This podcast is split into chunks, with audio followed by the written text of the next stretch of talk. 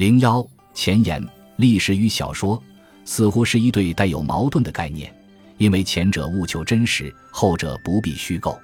然而，二者自汉朝起走在一起，像《燕丹子》《西京杂记》《汉武故事》《汉武帝内传》等作品均源于历史。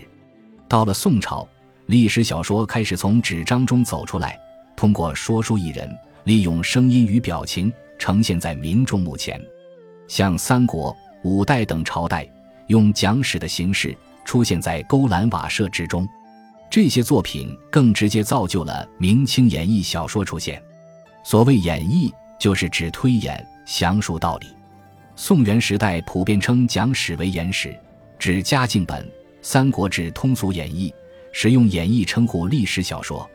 演义的特点是文不甚深，言不甚俗，事迹其实。艺术几乎史，盖欲读诵者，人人得而知之，若所谓礼相歌谣之意也。像《三国演义》《隋唐演义》两宋志传，都是演义小说的佼佼者。金庸小说继承了演义小说优秀传统，文字易懂，历史易明，普罗大众很容易就能置身其中，感受历史世界。从讲史角度看，金庸十五部武侠小说。可以分成三类，第一类是衣食演绎，即人物和事件很大程度上是依据真实的历史而演绎，虚构与真实并行，穿插历史之间，像《书剑恩仇录》《碧血剑》和《鹿鼎记》就是据明清史事而衍生。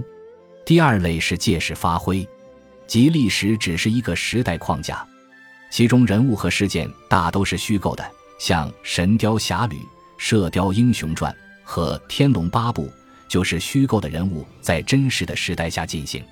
第三类是架空历史，时代背景十分模糊，似有还无，人物也是虚构的，像《笑傲江湖》和《侠客行》，就是设定在一个虚化的历史背景之中。虽然金庸小说不是以历史演绎小说面目出现，但其历史意识却是对读者有着深远的影响。因此。本书将以小说中的历史人物和事件作为引子，以二十四史为主，小说拜史为辅，一步一步为大家解构小说中的人和事。作为金迷，我希望让大家看到金庸小说的另一面；作为老师，我期望为莘莘学子写一本有趣的历史书；作为学者，我期待与大家分享我的发现。无论如何，我们一起徜徉在金庸小说的历史时空吧。叶德平仅师于香港中文大学，辛丑年梦夏。